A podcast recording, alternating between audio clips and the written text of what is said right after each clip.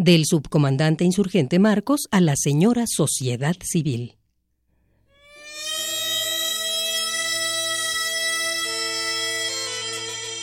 ¿De qué tenemos que pedir perdón? ¿De qué nos van a perdonar? ¿De no morirnos de hambre? ¿De no callarnos en nuestra miseria? ¿De no haber aceptado humildemente la gigantesca carga histórica de desprecio y abandono? ¿De habernos levantado en armas cuando encontramos todos los otros caminos cerrados? de no habernos atenido al Código Penal de Chiapas, el más absurdo y represivo del que se tenga memoria? ¿De haber demostrado al resto del país y al mundo entero que la dignidad humana vive aún y está en sus habitantes más empobrecidos?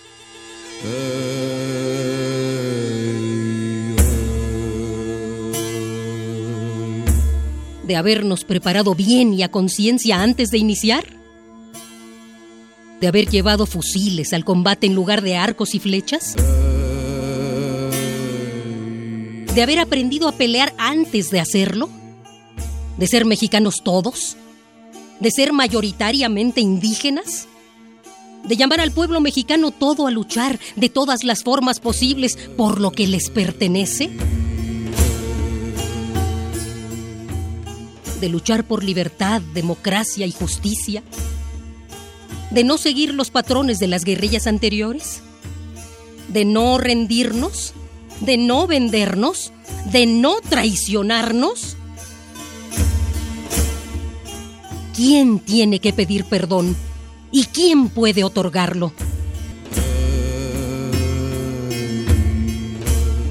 Los que durante años y años se sentaron ante una mesa llena y se saciaron, mientras que con nosotros se sentaba la muerte, tan cotidiana, tan nuestra, que acabamos por dejar de tenerle miedo? ¿Los que nos llenaron las bolsas y el alma de declaraciones y promesas?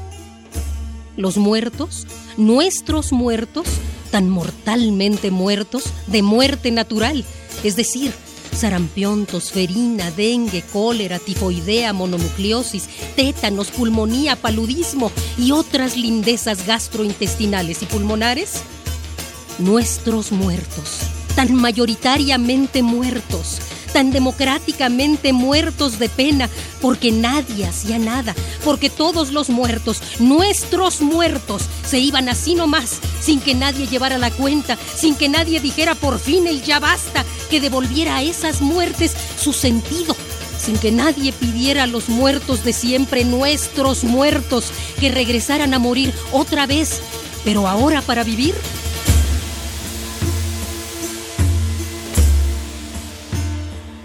Los que nos negaron el derecho y don de nuestras gentes de gobernar y gobernarnos?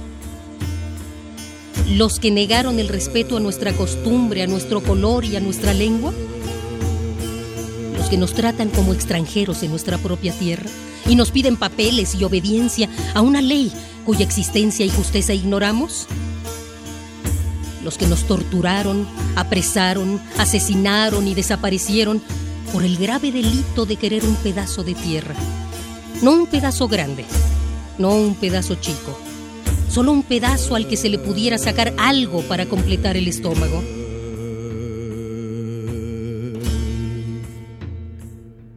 ¿Quién tiene que pedir perdón y quién puede otorgarlo? ¿El presidente de la República? ¿Los secretarios de Estado?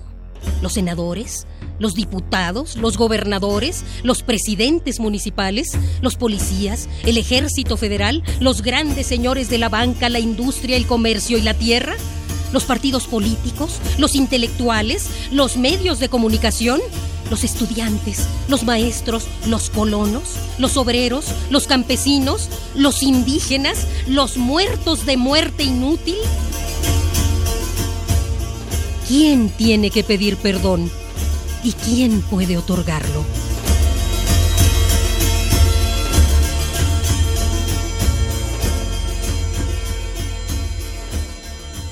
Subcomandante Insurgente Marcos.